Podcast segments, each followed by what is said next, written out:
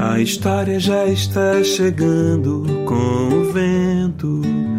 Use a imaginação e então bata as asas do pensamento. A história já está chegando com o vento. Use a imaginação e então bata as asas do pensamento. Olha, gente, num reino bem distante daqui, as pessoas viviam quase igual vivem aqui. Não tinham tempo para nada, era uma correria só. Até os sentimentos nesse reino eram vendidos e comprados no mercado. Assim, ó. Me veja dois quilos de amor, por favor.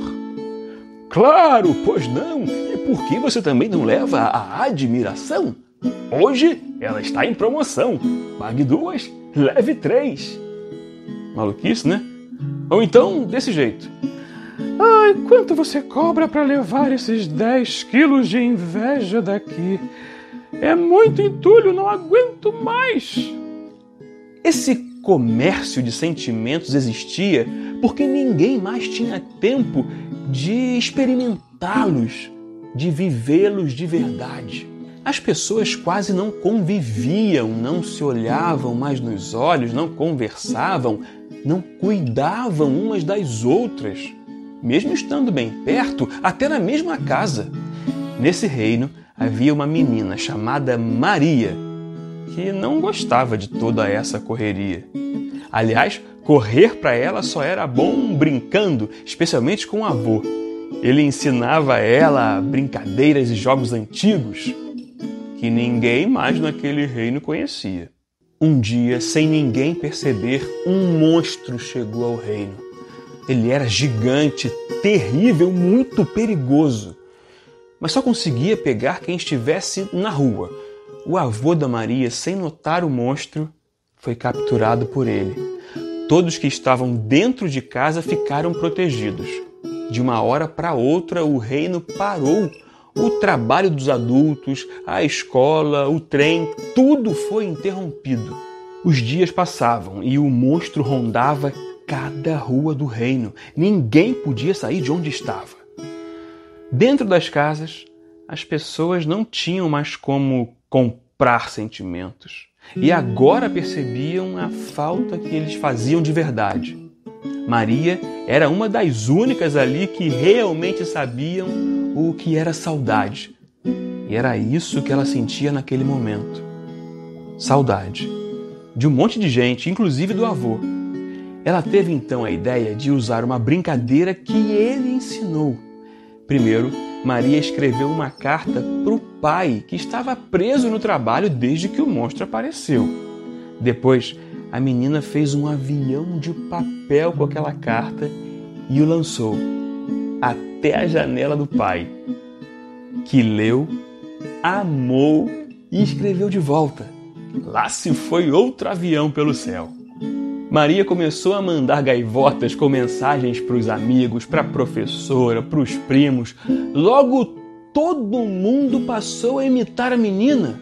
E assim voaram pelo céu do reino declarações de amor, pedidos de perdão, orações para dormir, até receitas de bolo e jogos da velha. Mesmo separadas, as pessoas nunca estiveram tão unidas. Agora se conheciam melhor e se preocupavam umas com as outras. Enquanto os aviões de papel cruzavam o reino, o monstro, veja só, ia perdendo força, diminuindo, até desaparecer. Os cientistas do reino então disseram: Está confirmado! As fraquezas do monstro são o amor e o cuidado. Hoje, ninguém mais precisa comprar sentimentos no reino, mas as gaivotas, os aviões de papel, esses continuam voando pelo céu. Gaivotas cruzam o céu, brincam, brincam, aviões de papel. Gaivotas cruzam o céu, brincam, brincam, aviões de papel. Vou lhe escrever uma carta, talvez chegue assim amassada, com as marcas das asas de quem aprendeu a voar. Depois mande pra mim, nunca lembro de cor aquela oração quando sua gaivota entrar pela minha janela, eu já sei, será seu perdão. Depois mande pra mim, nunca lembro de cor aquela oração. Quando sua gaivota entrar pela minha janela, eu já sei, será seu perdão. Gaivotas cruzam o céu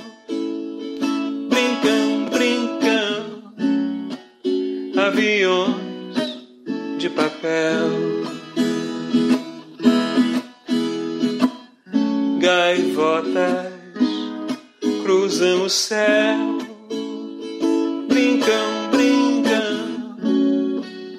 aviões de papel. Muito obrigado e até a próxima.